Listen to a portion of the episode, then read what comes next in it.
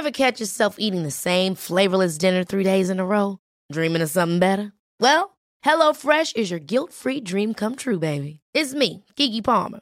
Let's wake up those taste buds with hot, juicy pecan-crusted chicken or garlic butter shrimp scampi. Mm. Hello Fresh. Stop dreaming of all the delicious possibilities and dig in at HelloFresh.com. Let's get this dinner party started.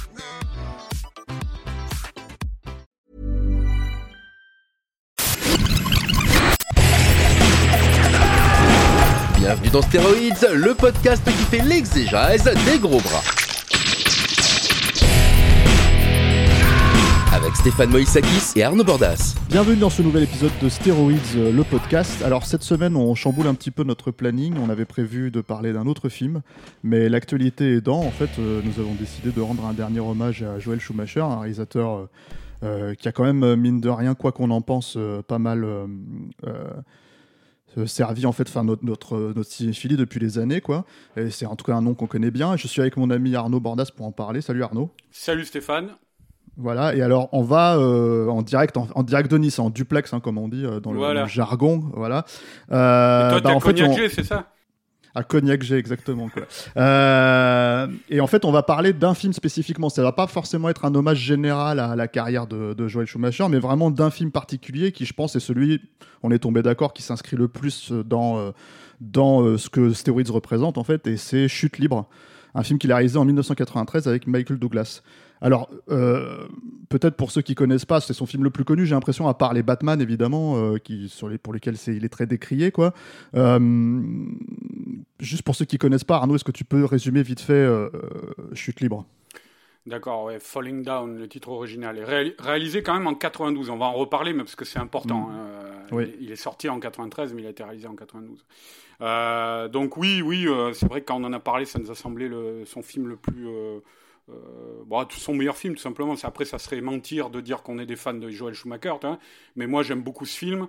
Euh, c'est un, un film quand même assez intéressant. Et euh, l'histoire, en gros, c'est celle d'un personnage interprété par Michael Douglas qu'on appelle Defense, c'est le nom de sa plaque d'immatriculation, dans le Mhm. film, qui est un monsieur tout le monde, un petit peu, qui, qui a bossé, d'où ce surnom, au ministère de la Défense, enfin en tout cas dans la- l'armement, et qui s'est fait virer et euh, qui représente un peu ce monsieur tout le monde de l'époque, là, du début des années 90, et qui, euh, au cours d'un embouteillage, va complètement riper, va sortir de sa voiture, et avec une idée en tête, celle de rentrer chez lui. Et euh, en l'occurrence, chez lui, c'est son, chez son ex-femme pour l'anniversaire de sa fille. Quoi. Euh, Et tous les gens qui vont se mettre en travers de lui, en travers de son chemin plutôt, il va les traiter de manière plus ou moins violente, quoi. Et euh, euh, c'est-à-dire, c'est un citoyen euh, comme les autres qui qui, euh, euh, qui perd les pédales, quoi. Et puis qui se retourne contre la la société euh, qu'il a euh, jusqu'ici euh, euh, suivi pas à pas, on va dire, en s'imaginant qu'il faisait euh, les choses convenablement. Euh, et se tel qu'on, tel qu'on lui les avait demandé, en fait. voilà, et il se retourne donc contre cette société. Et donc c'est, pour terminer, c'est le, le- le- euh, à l'échelle d'une journée, hein, c'est, le prétexte à faire une sorte de, de portrait en coupe de Los Angeles euh, à travers et, de, et donc de l'Amérique de cette époque-là à travers ce personnage. Et alors, le truc, c'est que. hum, Alors là, tu as résumé le pitch d'une certaine manière, mais c'est vrai que c'est, vraiment un film, euh, en tout cas celle qu'il a été vendu à l'époque, je me souviens bien, euh, sur. euh, en fait, un peu couillu dans le sens où, en fait, c'était un film qui s'attaquait à, à beaucoup de travers de la société, la société de consommation, euh, le racisme, les gangs, enfin, tout un tas de trucs, en fait, qui étaient effectivement problématiques aux États-Unis à ce moment-là. Et c'est en ça qu'il y a pas mal de gens, en fait. Alors, le film a été un peu décrié quand il, quand il est sorti, hein, mais, mais aussi, j'ai l'impression que c'est, c'est en ça que les gens se sentent Et pas il mal. risque de l'être encore de nos jours. hein. Oui, oui. après, je sais encore ça. Enfin, on va débattre parce que c'est vrai que toi, t'aimes beaucoup le film et moi, je suis un petit peu plus réservé. Je pense que c'est son film le plus intéressant, clairement, à Joel Schumacher. Alors toi, tu dis Schumacher, mais moi, je dis euh, Schumacher. Et euh, on- je sais pas exactement comment on dit. Euh, Ouais, je pense que la, la prononciation. Il avait un père allemand, hein, donc c'est clairement un nom d'origine allemande, quoi. Schumacher, hein, on prononce Mhm. en allemand, mais bon, les Américains, ils prononcent Schumacher normalement. Ah oui. Euh, et euh, c'est clairement pour moi son film le plus intéressant. Euh, éventuellement, si on met de côté aussi, moi j'avais une petite affection pour euh, 8 mm. que je n'ai pas revu depuis très longtemps, donc faudrait peut-être, ça mériterait peut-être qu'on se replanche dessus, quoi. Bon, qui est un film complètement différent. Hein. Pour moi, c'est de la grosse exploitation de studio, quoi, 8 mm. Mais je suis assez d'accord avec toi. Il y a un côté un peu. Puis bon, quand on est fan de Nicolas Cage. Euh, c'est un peu un plaisir coupable aussi le film, on va dire. Et euh, mais là, en fait, ce qui, ce qui, ce qui, comment dire, ce qui était arrivé à l'époque, c'est que donc le film a été décrié, mais je pense que c'est aussi un film sur lequel pas mal de gens se sont retrouvés justement à travers. Euh, c'est-à-dire que la bande-annonce, elle était quand même vendue sur des points assez cocasses du film. C'est-à-dire, euh, par exemple, il y a la scène, la scène où il va dans le McDo, enfin le, le, le, le, coin fast-food, je sais plus comment ça s'appelle. Whammy Burger, où il se fout de la gueule de, de comment dire, de l'hamburger qu'il a dans sa boîte finalement au lieu de en comparaison avec ce qui est vendu euh, sur, euh, sur la plaquette. Euh, c'est dans le menu quoi voilà je pense que c'est tout un tas de trucs qui font que, que les gens se sont retrouvés là dedans et que finalement mine de rien le film est quand même resté aujourd'hui en fait presque 30 ans après sa, sa sortie quoi je sais pas si le terme, le terme culte est vraiment approprié, mais je sais que. Culte, mhm. Ouais, vas-y, finis. Non, mais je sais que, en fait, disons que euh, je dis culte, c'est un terme un peu fort, mais disons que voilà, enfin, Joel Schumacher, je vais dire ça comme ça, moi, euh, euh, c'est c'est c'est quand même un réalisateur décrié, notamment, en fait, il y a des fans de Lost Boys, par exemple, Génération Perdue, voire même de l'expérience interdite, mais, mais surtout décrié depuis les Batman, en fait, Batman Forever et Batman et Robin. Et du coup, euh, le fait que ce film qui a été fait juste avant et qui apparemment en fait a, permis au réalisateur d'avoir justement la franchise la plus juteuse de Warner à cette époque-là, euh, ben, en gros, c'est étonnant qu'il soit allé le chercher déjà pour ça, pour, pour chute libre en fait si tu veux pour ensuite le mettre dans Batman alors que c'est quand même deux projets et deux films totalement différents euh, ils se sont dû se dire euh, il y a un point vigilante, tu vois, quelque part à faire. Mais, mais surtout, en fait, malgré en fait, le, le, le, la très mauvaise presse des deux Batman, de ces deux Batman, le film est encore là, le film reste encore là, y compris pour les cinéphiles, en fait, ceux qui ont peut-être un peu plus de mal avec, euh, avec le reste de sa carrière, quoi. Et, euh, et toi, en fait, bon, rentrons un peu dans le, dans le détail du film. Qu'est-ce qui te plaît vraiment, toi, dans le film bah, C'est-à-dire, bah, je, je, je, vais, je, réponds à ta question et en même temps, je reviens sur ce que tu dis, hein, mhm. euh, ce que tu, sur ce que tu viens de dire. C'est, moi, je ne sais pas si j'emploierai le terme culte, tu vois, mhm. mais euh, c'est clairement, en tout cas, un, un film qui est rentré euh, de manière iconique dans la culture pop. Quoi. C'est-à-dire, euh, bon, on l'a retrouvé, il euh, y, y, y, a eu des allusions, toi qui es fan des Simpsons, moi je m'en rappelle plus, mais mm. je, je, crois qu'il y a eu un épisode quasiment entièrement là-dessus où Homer incarnait plus ou moins, reprenait plus ou moins le rôle de Michael Douglas. Mm. Il y a eu des chansons, des trucs comme ça, il y a eu beaucoup de choses. Et, et c'est vrai c'était pas Homer, hein, je crois qu'il était en, en, il était en face à un personnage à la Michael Douglas, justement. Oui, voilà, ouais, peut-être. Hein, mm. Et, euh, et donc, ouais, c'est un, film, tu, parlais de la, scène du Whammy Burger, mais moi, c'est vrai que euh, je pense que tout le monde, depuis ce film, tous ceux qui ont vu ce film, euh, quand ils sont rentrés dans un fast-food euh, à l'heure où c'était plus le petit déjeuner, ils ont ils ont pensé à cette scène quoi. C'est c'est et parce que ça réveillait, comme tu le disais euh, très justement, ça réveillait euh, des des, des, choses auxquelles les gens étaient des frustrations auxquelles les gens étaient confrontés journellement dans leur dans leur évolution au sein de la société de consommation. Et alors moi c'est ça que j'aime bien dans le film, c'est que c'est un film à travers son héros ou plutôt son anti-héros Defense c'est un film qui euh, nous montre le parcours de cet homme-là et, prend le soin de nous faire, euh, de, faire en sorte que le spectateur s'y identifie. Et donc, à travers toutes ces, frustrations, il y a même des moments où ça va assez loin. Et c'est pour ça que je, disais que je pense que le, film créerait problème, enfin, ou va peut-être même créer problème quand on va en reparler d'ici peu. c'est qu'il y a deux, trois scènes dans le film euh, par la mise en scène, par, le, par la, narration, simplement ce qui est écrit, la musique de James Newton Howard aussi, euh, où le personnage est traité de manière héroïque. Quoi. Euh, ça dure pas longtemps, hein, mais c'est par exemple quand il arrête le chef des gangs, là, il lui sort, euh, enfin, il, lui tire une balle dans la jambe et puis il s'en va au milieu des gens qui affluent au milieu de l'accident de voiture, hein, et, la musique monte, il, vient de lui sortir une réplique bien badass qui claque. Il y a aussi la scène où vers la fin où il approche du chantier euh, sur lequel il va tirer au bazooka, Euh, et euh, c'est pareil, il y, a une scène un peu en contre-plongée comme ça où il arrive avec la musique qui monte. Et, plus toutes ces petites scènes, comme je disais, celle du fast-food. Je crois qu'au moment où il arrive sur le chantier, il met un nion à un, automobiliste qui est en train de gueuler, de, vociférer sur une femme devant lui comme un gros porc. Quoi. Et, il a des moments héroïques comme ça où il représente, enfin où on montre, en tout cas, on fait ressentir au spectateur la manière dont se vit le personnage, c'est-à-dire de quelqu'un qui est en guerre contre la société parce que la société l'a lâché, la société a lâché son peuple et, et, euh, il se rebelle contre ça. Et c'est d'ailleurs euh, pour ça, parce qu'après on ne nous épargne pas non plus euh, les meurtres qu'il fait, les, les, les, la façon ouais. dont il s'attaque aux gens, les trucs comme ça. Mais c'est ça qui fait qu'à la fin, bon, on va spoiler un petit peu, mais euh, même si c'est pas la, la, la, la, toute fin, mais qui dit au lieutenant de police incarné par Robert Duval, là, il lui dit, euh, il dit, mais alors c'est moi le méchant, quoi. Mais, mais, moi justement, ça fait partie des problèmes que j'ai avec le film, c'est-à-dire que, ouais. en gros, alors peut-être pour reprendre un peu tout ce que tu dis et, et résumer. Euh, je pense qu'on peut dire que c'est un film qui s'inscrit euh, dans un genre spécifique, dans un sous-genre spécifique, qui est le genre du vigilant movie. Euh, alors, euh, pas comme on l'entend, euh, c'est-à-dire chez, chez Charles Bronson, chez Michael Winner, hein, dans Death Wish par exemple, dans Le Justifié dans la ville. pas dans oui, le sens. Puis sans compter, juste une petite parenthèse, ouais. Steph, mais sans compter que le personnage de néo-nazi joué par Frédéric Forrest, là, du surplus militaire, euh, il lui dit, euh, Defense lui dit, euh, je suis pas un. Mais justement, en fait, quoi. voilà. Euh, je, cette, je veux revenir à cette scène et, et pas seulement cette scène d'ailleurs, mais mais mais voilà. Et le truc, c'est que c'est un vigilante, mais c'est un vigilante. Euh, de tous les jours, c'est-à-dire que plutôt que de s'attaquer à des malfrats euh, dans la rue, en fait, il va s'attaquer aux gens qui nous cassent les couilles, quoi.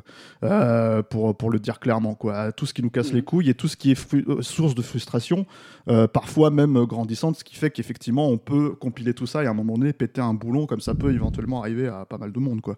le truc, c'est que euh, ce qui est problématique pour moi dans le film, c'est deux passages.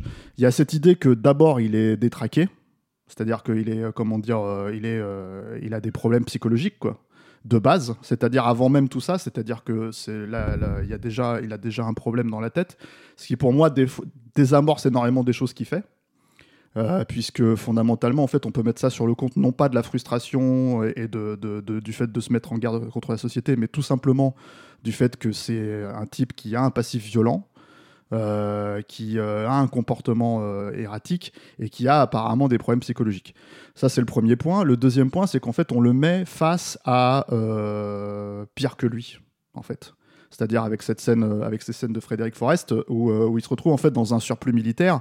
Euh, il essaye d'acheter, je crois, des, euh, des, euh, des, des, des, pompes ou un truc comme ça. Enfin, des, des... des vêtements, des voilà. vêtements militaires. Hein. Et en gros, euh, il se retrouve en face du, du, propriétaire des lieux qui est ouvertement homophobe, euh, ouvertement raciste, euh, ouvertement facho et ouvertement nazi, puisqu'en fait, tu lui montres carrément des. des voilà. Donc, tu peux pas faire pire de chez pire, en fait, quelque part, comme, comme, comme personnage, quoi, pour. Et le type lui dit, t'es comme moi, en fait. Et l'autre, il lui dit, bah, je suis pas comme toi.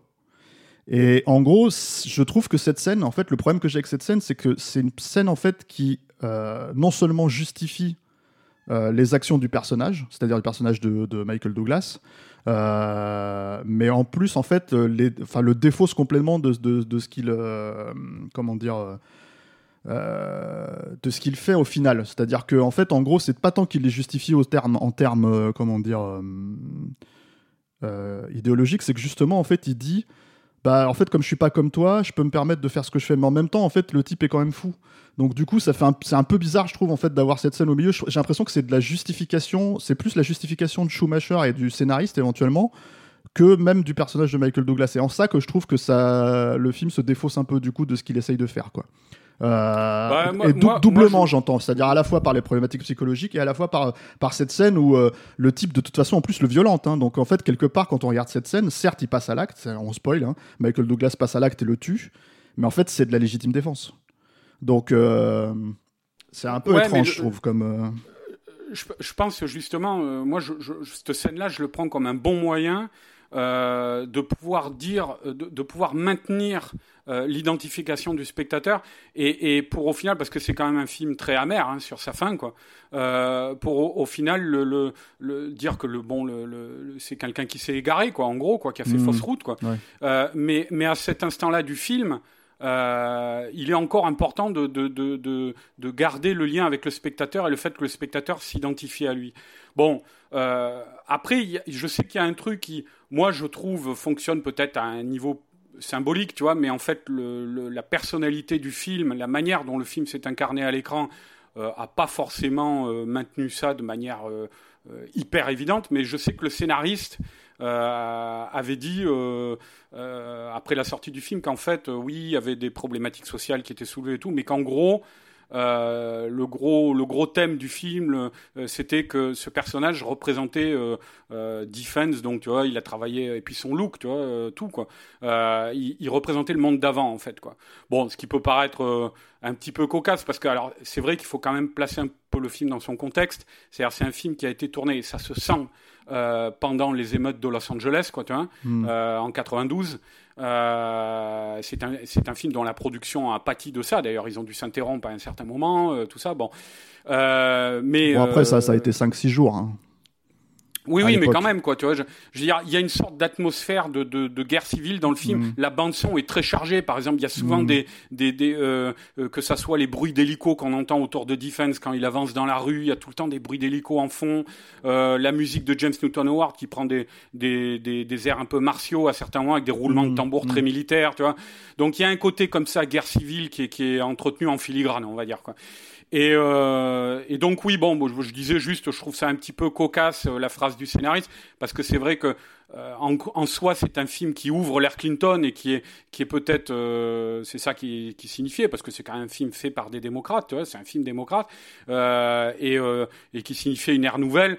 Bon, après, quand on a lu, déjà avec le recul de l'histoire maintenant, hein, c'était il, y a 30 ans, et puis quand on a lu des auteurs comme Noam Chomsky ou ou euh, William Bloom, on, sait que cette ère qui a commencé à cette époque-là, ça a été une des plus, euh, une des plus guerrières de l'histoire de, de, des mmh, États-Unis, mmh. quoi. Tu vois donc, euh, bon, ça, ça ils, étaient, pas censés le savoir euh, dans la logique des choses euh, à ce moment-là. Mais... Certes, mais c'est pour ça que je dis que c'est cocasse à, à, posteriori. Quoi, tu vois, voilà. Non, mais, mais le, fait de représenter le monde d'avant, comme tu dis, c'est clairement explicité dans le film. C'est-à-dire qu'au-delà même du look du personnage, quand il rend visite à sa mère, la façon dont elle le décrit, c'est qu'elle dit qu'il il a toujours fait ce qu'il. Son travail a toujours été de nous défendre contre les communistes.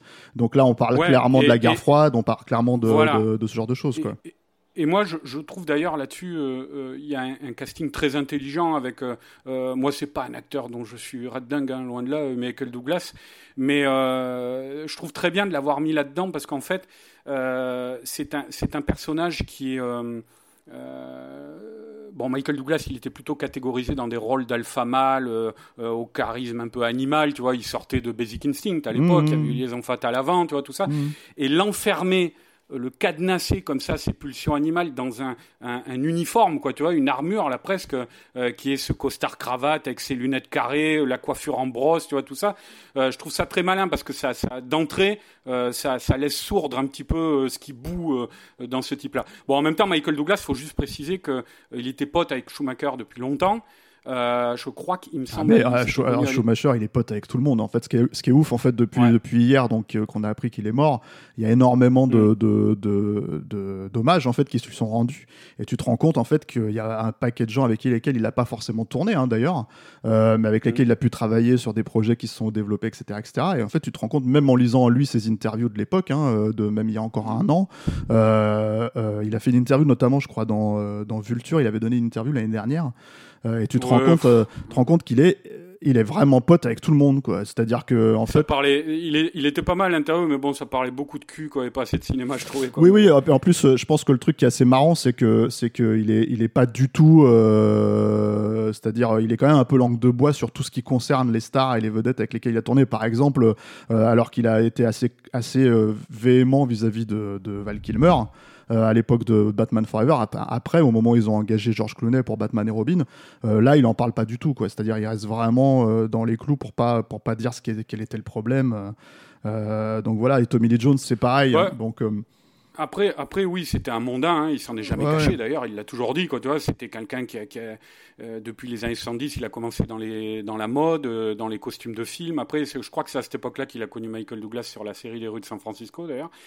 Euh, et euh, ouais, c'était un mondain. Mais après, ce qui revient souvent beaucoup dans la, dans la bouche des gens qui l'ont connu, c'est que c'était quelqu'un de brillant. Et je ne sais pas si tu te rappelles, mais McTiernan nous en avait parlé. Mhm. il nous avait dit que c'était quelqu'un de très intelligent et c'était même, je crois me souvenir, un de ses rares amis au sein du, du du, euh, dans le milieu, quoi, parmi les réalisateurs. Euh, il avait dit McTiernan à l'époque. Donc, euh, je pense que c'était quelqu'un, ouais, surtout pour un ours comme McTiernan, hein, qui était à, l'opposé total d'un Schumacher. C'était tout sauf un mondain, quoi, lui, à l'époque. Donc, je pense que ça dit beaucoup de, de, de, de, ce type qui pouvait être à la fois superficiel, mais en même temps quelqu'un, je pense, d'attachant, quoi. Et, ah ouais, mais je pense que, en fait, c'est même, je pense, une des raisons pour lesquelles on lui, finalement, on a décidé de chambouler un peu notre planning et de, de traiter ce, ce, ce film en podcast. C'est-à-dire que, malgré tout, en fait, euh, euh, y compris des fois pour aller voir, euh, aller voir quelque chose d'un peu d'un peu différent, en fait, on, on, on, on, allait voir en fait les films de Schumacher à l'époque. C'est quelqu'un qui a compté mine de rien dans le film, même si c'est par défaut, on va dire, c'est-à-dire en sens, au sens où on ne oui. pas forcément sur son cinéma, quoi. Mais euh, jusqu'à une, enfin dans les années 80-90, moi je me rappelle et ça doit être ton cas aussi. Euh, j'ai vu tous ces films en salle, quoi. Tu vois ouais, ouais, à peu près. Mais euh, et d'ailleurs, en fait, c'est alors le truc avec aussi avec avec le film, c'est que mine de rien, il allait toujours un petit peu dans ce genre de sujet-là, en fait. C'est-à-dire pour revenir sur Chute libre, des films comme, enfin, des questionnements entre guillemets euh, politique sur euh, et de société en fait sur euh, sur la façon dont l'Amérique fonctionne quoi. C'est-à-dire que par exemple il avait il a adapté des, des, films de John Grisham des, des, bouquins de John Grisham pardon et notamment le droit de tuer et ce genre de choses. Donc, le droit de tuer? Le droit de tuer point d'interrogation ouais. Voilà, le titre français avec un point d'interrogation. mais, euh, mais, euh, mais voilà, je, pense que c'est un peu un souci que j'avais aussi avec lui dans l'absolu, c'est que c'est quelqu'un qui, à mon sens, n'allait pas forcément jusqu'au bout de, de, la démarche. Et c'est un peu le souci que j'ai avec celui-là, même si c'est pour moi clairement son film le plus intéressant, le plus intrigant le plus soigné aussi, à mon sens. Hein. Euh, c'est vraiment le film le plus soutenu. C'est-à-dire que, à défaut de, considérer que, que comment dire, euh, voilà que je suis complètement pris par le truc. Il faut par le film, il faut au moins reconnaître qu'il dépeint Los Angeles tel que ça l'était à l'époque, j'imagine quoi. C'est-à-dire qu'en tout cas, en tout cas, il en ressort, euh, il en ressort ce, ce, sentiment euh, général quoi. Et ah oui, hmm. Je t'en prie, vas-y. Ouais, ouais, non, mais c'est clairement, moi, je sais que euh, c'est un film où il y a, euh, c'est un plaisir de voir ça parce que c'est un, c'est un, un, un, vrai film tourné entièrement à Los Angeles. Ça se sent, ça se voit. Le, le, le paysage et, et, la, la ville sont vraiment exploités, quoi. Euh, moi, ça fait partie des films de cette époque-là auxquels je pense directement quand on, parle, on évoque Los Angeles dans, dans, dans les, les, films hollywoodiens, tu vois. Mais après, je pense que c'est cette facture aussi, c'est je pense que c'est un film, c'est un film qui a coûté quand même 25 millions de dollars à l'époque, ce qui est, ce qui est un gros budget pour un film comme ça, euh, c'est-à-dire un drame, euh, un drame urbain, un thriller urbain, quoi, en gros. Et tourné sur place, hein et tourné sur place. Euh, ça, c'est aussi, euh, c'est aussi grâce à Michael, Michael Douglas, parce qu'en fait, c'est lui qui a, qui a porté le projet, qui s'intéressait au script. Le script a pas mal tourné, je crois. Et mhm. puis, euh, c'est lui qui l'a vu et il, a trouvé que c'était un des meilleurs scripts qu'il qu'il avait jamais lu.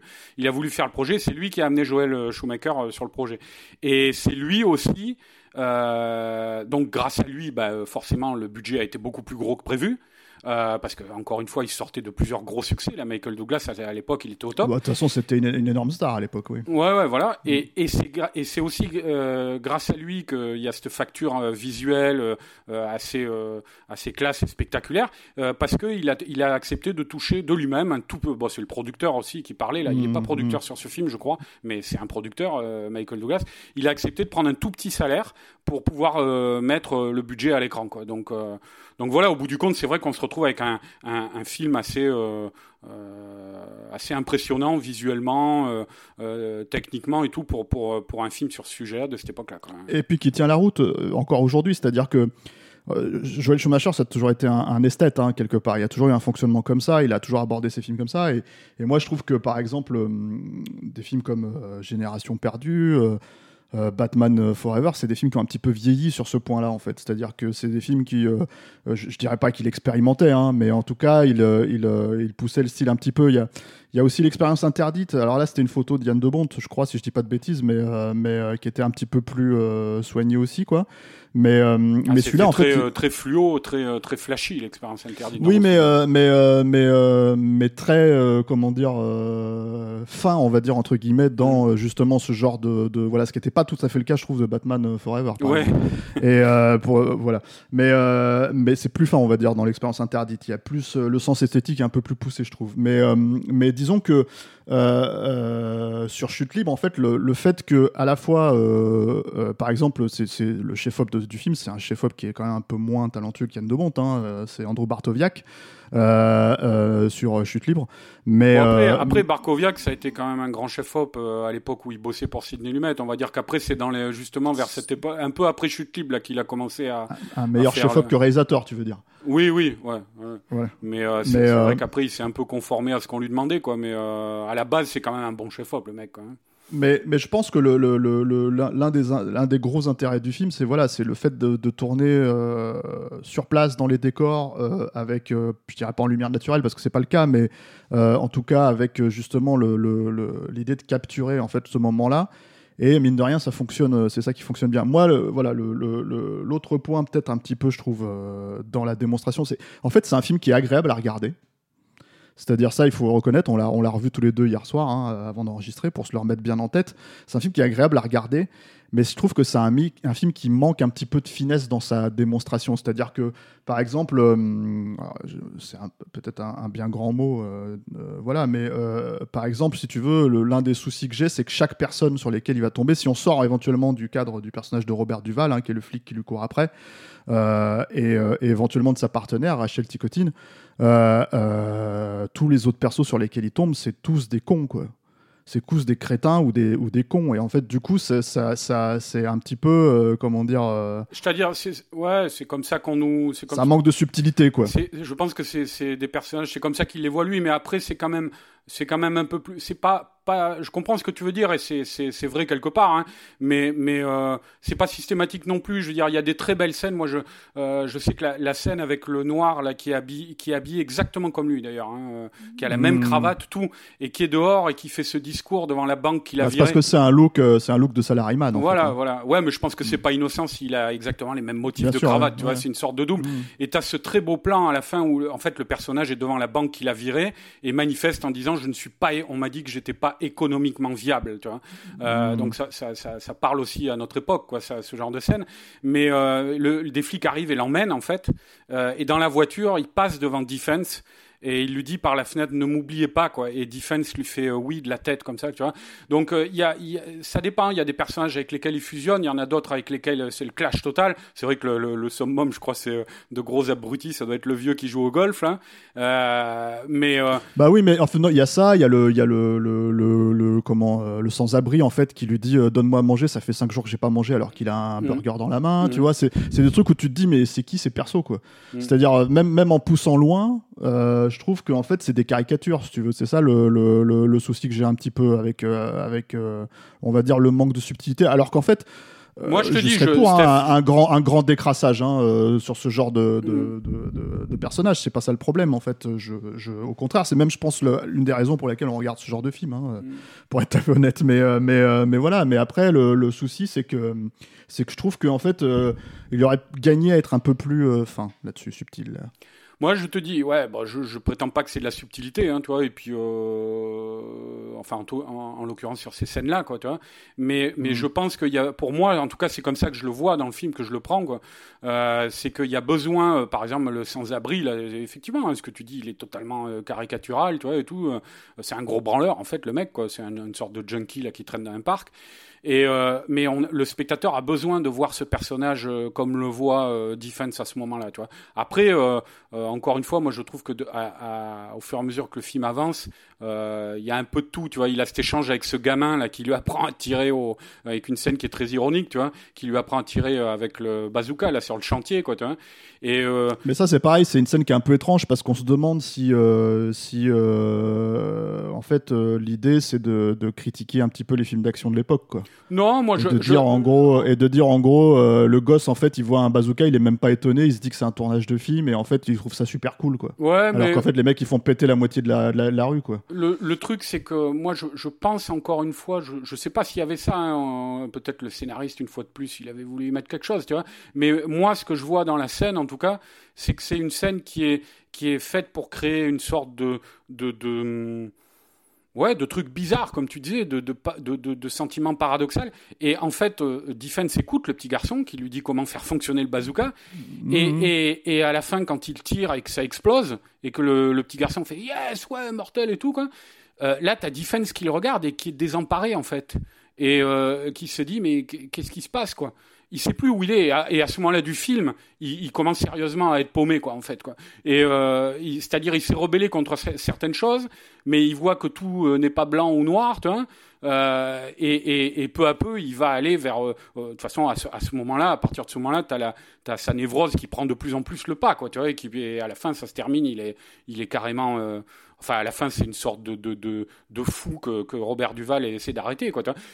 Moi, je, je voudrais juste un petit mot rapide d'ailleurs sur euh, Robert Duval et sur son Robert Duval, je le trouve formidable dans ce film. Quoi.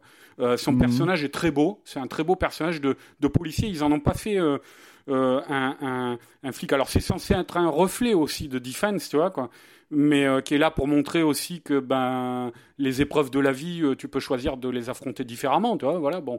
Mais euh, le personnage est, est- est- c'est un vrai personnage de de de, de type humain euh, euh, profondément bon, euh, qui se coltine le mépris malgré ça de ses collègues et, et, et qui essaie de gérer la. qui sont qui sont comme la plupart des personnages dans le film donc des cons Ouais. c'est aussi ça le truc c'est-à-dire que voilà il y a, il y a le son personnage son supérieur c'est un con ce collègue c'est des cons Bah. C'est-à-dire ça, ça fait a- partie, de, ouais. ça fait partie, je pense, de cet effet miroir, tu vois, entre les deux, quoi, entre les deux personnages. Mmh, mmh. et euh, euh, qui revient aussi notamment à travers leurs enfants. Ils ont tous les deux une petite fille, enfin celle de, de Duval, elle est morte, tu vois justement. Donc il y a, il y a toujours un parallèle entre les deux.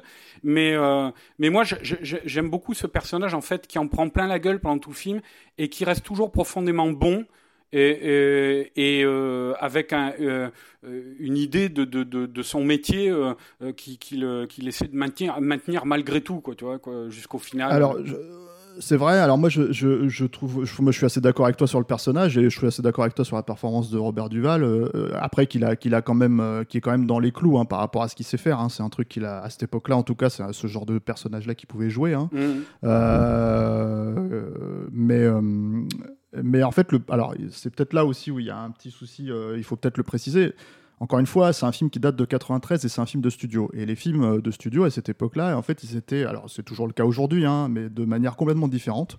Euh, ils étaient pointés en fait avec des, des mémos, quoi. Et je pense que le fait que, par exemple, si tu veux, il envoie chier sa femme, littéralement dans le film à un moment donné au téléphone, qui qui est comment dire, dont, dont il est très amoureux hein, et qu'il présente, euh, qu'il qu'il présente vraiment comme la femme de sa vie et comme, euh, comme la personne avec laquelle il est prêt à partir à l'autre bout de- du pays pour, euh, pour prendre sa retraite. Euh, en fait, le fait qu'il l'envoie chier, en fait, t'as l'impression que c'est une note de producteur qui dit attention, il va passer pour une, pour, pour une savonnette, en fait, si on, Moi, je pas- je- si on lui fait pas ça. Et en fait, le, le truc, c'est que il y a quelques notes comme ça, tu sens qu'il y a quelques notes avec lesquelles les, les, les, les, euh, le réalisateur ou l'équipe, en fait, la production, en fait, s'est accommodée pour, euh, pour passer, en fait, les, les, euh, problématiques de studio, quoi. Et, euh, et ça, ça en fait partie. C'est un des trucs, je trouve, qui dénote un petit peu dans le film parce que, justement, j'ai jamais eu vraiment cette impression-là qu'il a- qu'il en voulait à sa femme, malgré parfois le comportement un peu trop exigeant qu'elle avait vis-à-vis de lui, quoi. Il, lui en veut pas. Moi, je- non, mais à ce moment-là, à ce moment-là, c'est quand même une scène un peu, euh, tu vois. Maintenant, tu te tais, tu me ramènes à bouffer. C'est quand même super bizarre comme, Ouais, euh, comme passage. le- Quand tu quand tu compares avec le reste du film, quoi. moi, je, je Le reste du film, la façon dont son personnage est traité dans le reste du film, je veux dire. Ouais, ouais. Moi, je, vois, je vois pas la, la note de studio là. Tu vois, je, trouve encore que, que le, le personnage est, est dans sa trajectoire. C'est-à-dire, c'est un personnage qui, pendant tout le film, on comprend que, euh, à cause du deuil de leur petite fille, euh, il a accepté de porter tout ça sur ses épaules. Mmh. et, et, et de ménager sa femme au maximum parce que c'était son boulot de mari quoi voilà et, et euh, en fait euh, en faisant ça on voit qu'ils se sont rendus malheureux quoi tous les deux quoi lui en quittant son boulot euh, et en étant la risée de ses, ses collègues, elle en, en somatisant chez elle, enfin en devenant complètement névrosée même, tu vois. Euh, et, et en fait, à la fin du film, il y a une touche d'espoir là-dessus. Et d'ailleurs, elle, elle le prend plutôt bien, la manière dont il lui répond, tu vois. C'est-à-dire, elle, arrête sa crise d'hystérie, tu vois. Et, et lui, après, ce qu'il va faire à la fin du film, c'est en fait, il va pas partir à la retraite, quoi. Donc, mmh. euh, c'est une manière un peu pour le personnage, euh, à l'échelle de tout le film, je trouve, de prendre son destin en main. Et, et, euh, et, de se sortir de la merde dans laquelle il baignait. Contrairement, voilà, encore une fois, c'est le parallèle qu'il y a avec, euh, avec, avec, Defense, avec le personnage de Michael Douglas. Hein.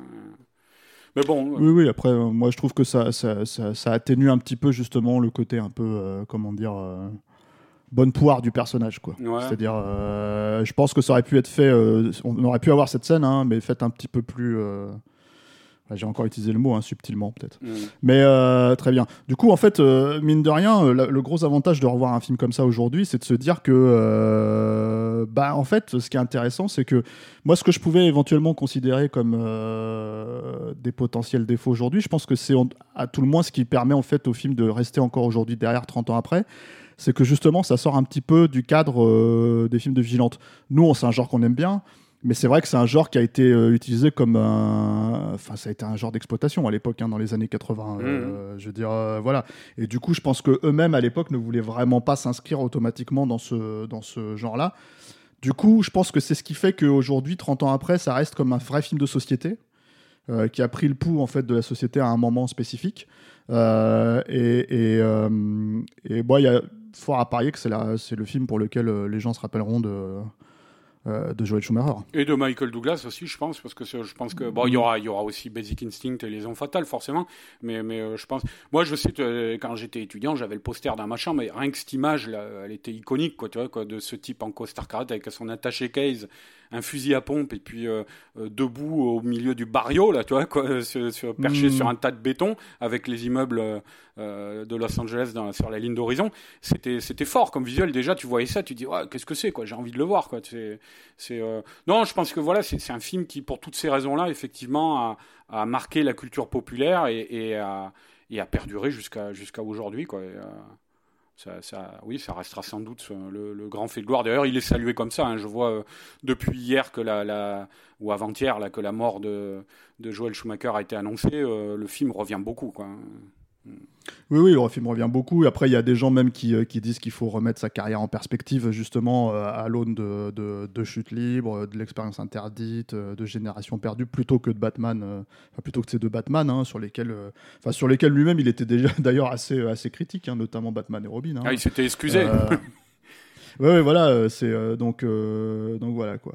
Mais bah très bien. Donc en fait, tu quand même tu recommandes de revoir ah, oui. Libre. Ah oui, moi. Je... écoute, moi aussi, hein, mine de rien, malgré malgré toutes mes réserves autour du film, c'est je pense que c'est quand même un film vraiment intéressant à voir ou à revoir aujourd'hui quoi. Donc, mais je pense que la plupart de nos auditeurs ont déjà commencé à, enfin, l'ont déjà revu depuis quoi. Oui, oui, très certainement. Voilà c'est le film que tu te refais en général quand tu, euh, quand tu perds un artiste. Euh, mm. C'est ce genre de film-là que tu te refais. Quoi, ou alors quand il y a ton boulanger ou ton banquier qui t'a fait chier, quoi. tu te refais le film. ouais, ouais, voilà. Bon, ça marche. Merci Arnaud. Merci à toi, Steph. Et puis euh, moi je vous dis euh, merci à tout le monde et euh, on se retrouve la semaine prochaine. Vous pouvez nous suivre sur les réseaux habituels, SoundCloud, sur vous pouvez nous écouter sur SoundCloud pardon, vous pouvez nous écouter sur Apple Podcast, vous pouvez nous suivre sur Instagram, Facebook, Twitter. T'as un Twitter Arnaud? Non toi t'as Facebook. Non, mais non, moi j'ai comment ça s'appelle là J'ai ah je me rappelle plus le nom. Ah bon c'est pas grave, je me rappelle plus le nom de cet ancien réseau social. ah. Euh, militant. D'accord, merci Arnaud et euh, à, la prochaine. À bientôt.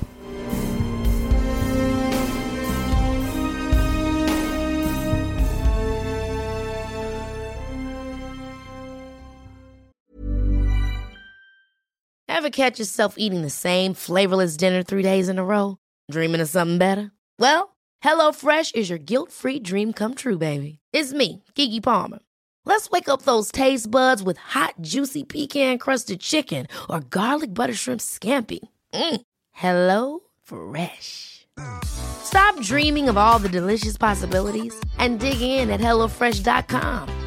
Let's get this dinner party started.